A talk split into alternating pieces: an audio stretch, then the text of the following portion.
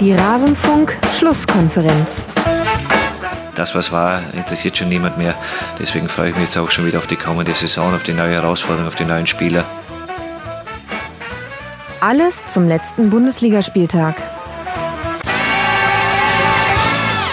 Das, was war, das ist nicht mehr. Zumindest das, was die letzte Saison betrifft. Aber auf diese Saison wollen wir natürlich ganz genau schauen. Und damit hallo und herzlich willkommen in der Rasenfunk-Schlusskonferenz in einer besonderen Ausgabe. Hier hört ihr genau den Teil, den wir zu Eintracht Frankfurt zu besprechen hatten. Ich spreche jeden Bundesligaspieltag mit zwei Gästen und alle Spiele kommen zur Sprache. Das hier ist jetzt dann der Teil zu Eintracht Frankfurt, wie schon gesagt. Und alle anderen Spiele findet ihr auf rasenfunk.de nach jedem Spieltag in der Rasenfunk-Schlusskonferenz. Jetzt wollen wir uns anhören, was hatten wir zu Eintracht Frankfurt zu verzapfen und bitte.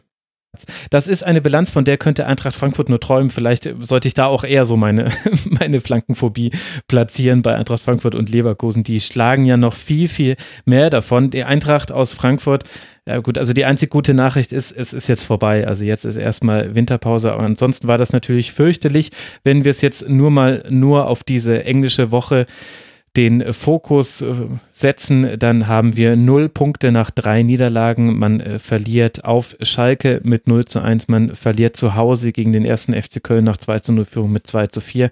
Und jetzt eben auch in Paderborn mit 1 zu 2, nachdem man 0 zu 2 zurückliegt. Damit geht man mit 0 Punkten aus dieser englischen Woche heraus und noch viel schmerzhafter ist dann natürlich der Blick auf die richtige Tabelle. Da liegt man jetzt mit 18 Punkten auf Tabellenplatz 13. Drei Punkte sind es zum Relegationsplatz und zum Europa.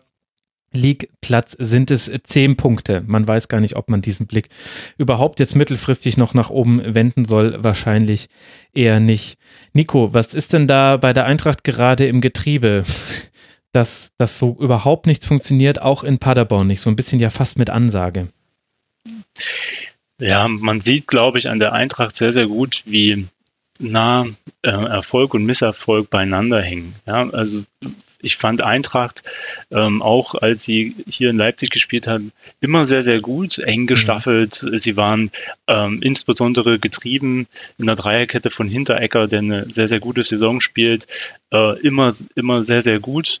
Äh, ist unangenehm gegen sie zu spielen gewesen. Dann haben sie sehr, sehr gute Außenverteidiger, sehr schnell, die äh, auch sehr, sehr gut eingebunden sind in das Spiel nach vorn.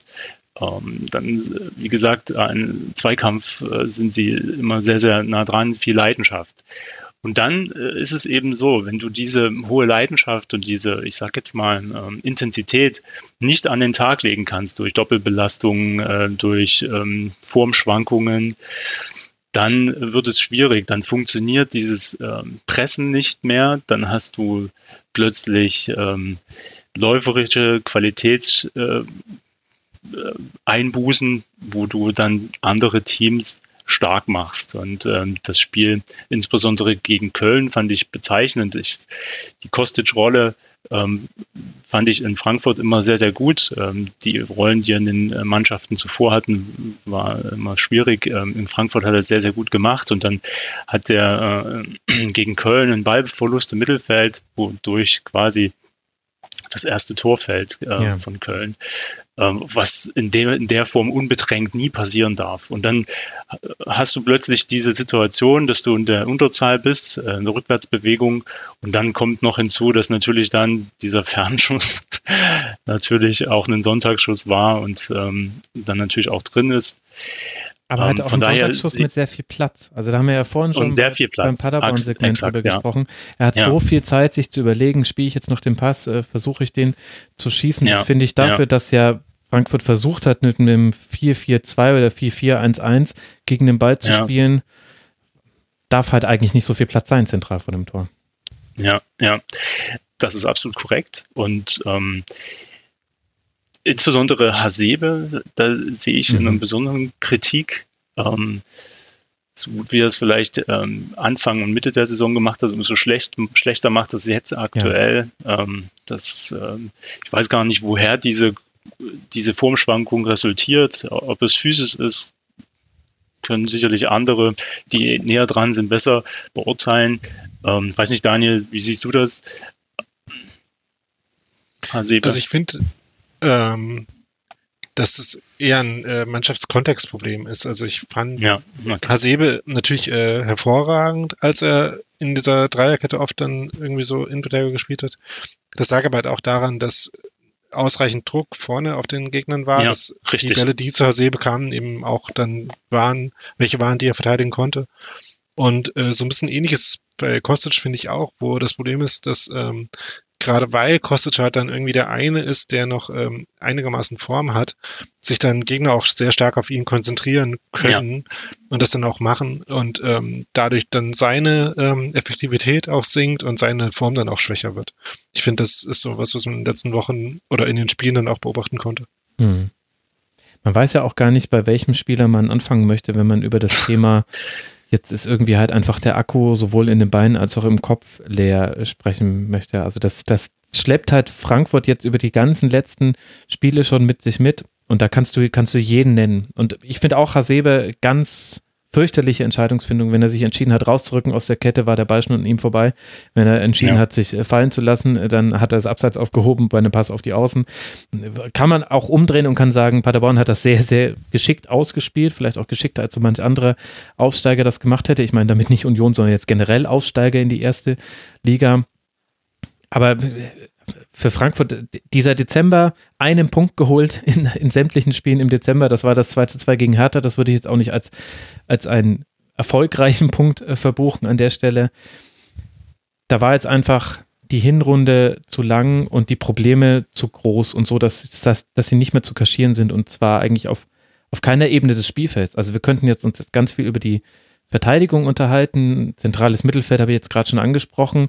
Dann kannst du natürlich über die Unwucht auf den Flügeln sprechen, aber auch äh, über die über das wenige, was kreiert wird vom einzigen Spieler, der da noch Duelle gewinnt, nämlich Kostic. Also in dem Spiel waren es wieder 17 Flanken von ihm, eine davon kam an.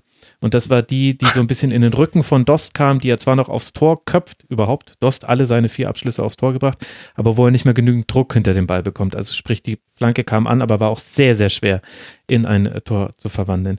Und, und dann bist du mit Dost ja auch schon beim Sturm, wo du eben auch 100 Probleme gerade hast bei eigentlich nur ähm, drei zu vergebenen Positionen, wo du mit Gacinovic jetzt einen Spieler hattest, der so eine merkwürdige Hy- Hybridrolle in diesem Spiel gespielt hat, der schon viel versucht hat, aber auch einfach sehr viel gescheitert ist. Also bei fünf Tackling-Versuchen zum Beispiel wurde er viermal übertrippelt.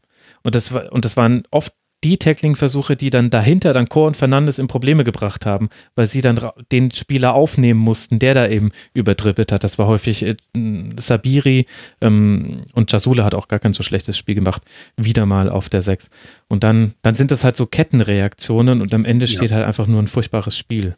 Da, bei dem man aber trotzdem irgendwie 2 zu 2 hätte spielen können. Das ist auch so typisch Eintracht Frankfurt. Typisch, dass, ja. dass sie trotzdem eigentlich dann noch einen Punkt hätten mitnehmen können. Wie in so vielen Spielen in dieser Hinrunde. Absolut. Es ist vorbei, liebe Eintracht-Fans. Dann, dann, dann lassen wir es auch äh, dabei, dabei bewenden. 18 Punkte, 17 Spieltage sind gespielt. Einfach jetzt feiert Weihnachten und alles andere wird dann kommen. Vielleicht äh, tröstet ja der Gedanke, dass man nicht die schlechteste Mannschaft in der Bilanz äh, dieser englischen Woche war, sondern äh, dass diese unrühmliche Titel an Werder Bremen geht, über die wir jetzt zuletzt sprechen wollen. Auch die haben dreimal verloren. Und wie möchte man da aber noch hinzufügen? In München. Und damit endet unser Teil zu Eintracht Frankfurt aus der dieswöchigen Rasenfunk-Schlusskonferenz. Wenn euch auch die anderen Spiele interessieren oder der Schwerpunkt, den wir reihum auf jeden Verein einmal legen in der Bundesliga-Saison, nein, sogar häufiger als einmal, dann könnt ihr gerne auf rasenfunk.de mal in die aktuellste Schlusskonferenz reinhören. Es gibt außerdem noch das zeitlose Tribünengespräch und immer wieder Kurzpässe im Rasenfunk findet also jeder etwas, der sich für Fußball interessiert und der Lust auf das Medium Podcast hat. Ich danke für eure Aufmerksamkeit, würde mich freuen, wenn ihr auch an anderer Stelle mal reinhört. Bis bald mal wieder hier im Rasenfunk. Macht's gut. Ciao.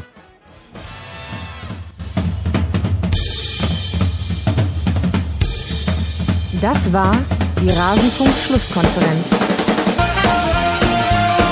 Wir gehen nun zurück in die angeschlossenen Funkhäuser. Thank you.